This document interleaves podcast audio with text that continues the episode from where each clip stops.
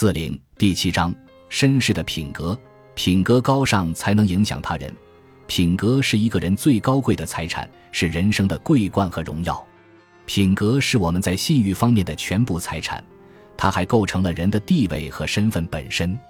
品格使社会中的每一种职业都很荣耀，每一个岗位都受到鼓舞。品格比财富更具威力，它使所有的荣誉都毫无偏见地得到保障。它无时无刻不在产生影响，因为它是一个人被证实了的信誉、正直和言行一致的结果。它和其他任何东西相比，更能影响人们对一个人的看法。品格是最好的人性，是道德规范在个体身上的体现。一个有品格的人，不仅是社会的良心，而且是民族的脊梁。因为世界是由道德品质主宰的，在战争中同样如此。拿破仑曾说过。道德的力量比物质的力量强大十倍。任何民族的实力、工业和文明都依赖于个人的品格，它构成一个国家稳定的基础。法律和制度不过是棋派生物而已。生态、个体、国家和种族之间的平衡与协调，也要依靠品格才能获得。有其因，必有其果。一个民族的品格也会产生相应的结果。一个人只要品格高尚。即使他没有受过良好教育，能力一般，收入微薄，他一样能产生比较大的影响。不管他是投身于车间、会计室、商业社区，还是议会。一八零一年，坎宁深刻的写道：“我的人生之路肯定是通过自己的品格获得权力的。我不愿走其他的路，虽然这条路并非捷径，但它是最靠得住的。我对此充满自信。”大家会不由自主地崇拜才华横溢的人，但是我们只有等到他们做了一些贡献之后，才会信任他们。因此，约翰·罗素指出，求助于天才、受教于品格高洁之士，这在英国是一条根本准则。弗朗西斯·霍恩的一生就是明证。科克本爵士评论他说：“他的一生散发着耀眼的光芒，他的精神将感召每一个正直的年轻人。”尽管霍恩在三十八岁时就英年早逝，但他在公众心目中的声望却无人能及。除了那些铁石心肠和龌龊的人，所有人都尊敬、爱戴和哀悼他。从没有一个死去的议员能获得像他这样的尊敬。年轻人或许会问，他为什么就能获得如此高的荣誉和尊敬？是因为他出身高贵吗？不是。他只不过出身于一个爱丁堡的商人家庭，是因为他有万贯家财吗？不是，他和家人只能勉强维持生计而已。是因为他的职位地位吗？不是，他只有一个仅干了几年的薄薪职位。是因为他的才华横溢吗？也不是，他既不超乎寻常，更不是天才。他平素稳健持重，唯一的要求就是不出错。是因为他富于雄辩吗？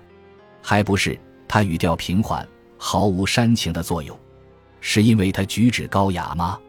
更不是，他不过是行动正确，待人亲和而已。那究竟是什么原因呢？答案很简单，是因为他勤劳、自律和善良这些超凡品质的力量。这些品质不是天赐的，而是通过后天的努力形成的。参议院中很多人的才华和演讲能力都在他之上。但在道德品质方面，却无人能与他匹敌。霍恩的一生告诉我们，除了通过文化和慈善事业外，人们还可以通过其他途径获得社会影响，即使在充满竞争和嫉妒的公共生活领域中也不例外。富兰克林把自己的巨大声望归因于正直和诚实，而非才能或口才。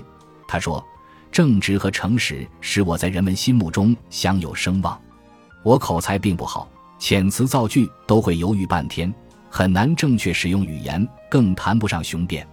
不过我尚能清楚地表达出自己的意思。不论地位高低，品格都能使人产生信心。据说沙皇亚历山大一世的品格力量抵得上一套法律制度。在佛朗德战争期间，蒙太古是唯一部关闭城堡大门的法国绅士。据说在保护家园上。他的人格力量远胜于一个骑兵团。从一种更高的层面上说，人格就是力量，比知识就是力量更为正确。没有灵魂的精神，没有善行的聪明，难以产生好的影响。我们会从中受到启示，或只是觉得有趣，但我们不会去崇拜那些没有品行的聪明人，就像我们难以崇拜一个灵敏的小偷或一位在高速公路上策马的骑士一样。有些品质并不关乎人的性命，诚实、正直和仁慈，但这些却是一个人品格最重要的表现。正如古人所说：“即使缺衣少食，品格也先天的忠实于自己的德行。”具有良好品质的人，一旦确定了坚定的目标，他的力量就会锐不可当。他不仅能实施善行，还能抵制邪恶。除此之外，他能忍受各种困难和不幸。当史蒂芬落入那些加害于他的卑鄙小人手中时，他们带着嘲讽的口吻问他：“现在你的堡垒在哪里呢？”在这里，史蒂芬把手放在心上，勇敢地说：“正因为这样的恶劣环境。”使得这位正直之人的个性闪烁出了最耀眼的光辉，并因自己的正直和勇气而傲然屹立。艾斯肯爵士是一个非常独立、审慎而且坚持真理的人。他谈到自己的座右铭时说：“我早年的第一条行为准则是，做我的良心让我做的事情，把后果留给上帝去考虑。我对父母的教导终生难忘。我相信这种教导是他们从实践中得出的经验。”并在生活中严格遵循。我从不认为这种顺从是一种牺牲，相反，我发现他们只给我的是一条通向幸福和富贵的道路。我认为也应该给我的孩子们指出一条同样的成功之路。拥有良好的品格几乎是每个人的最高目标之一。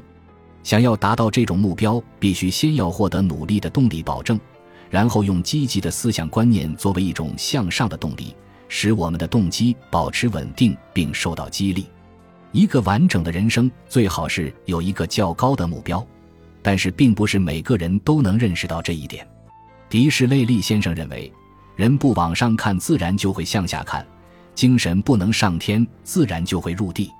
乔治·哈伯特深刻地写道：“一个职业低微的人，如果把目标定得较高，他也可以成为一个高尚的人。不要让精神消沉。”一个志向高远的人，毫无疑问会比一个胸无大志的人更有价值。苏格兰有句谚语：“拉住金质长袍的人，或许可以得到一只金袖子。”那些有凌云壮志的人，一定能有所成就，即使目标不能完全实现，所付出的努力本身也会让人终生受益。生活中会有许多虚假的性格，这些也很容易识别出来。一些人清楚品格的金钱价值。他们会为此弄虚作假，达到自己不可告人的目的。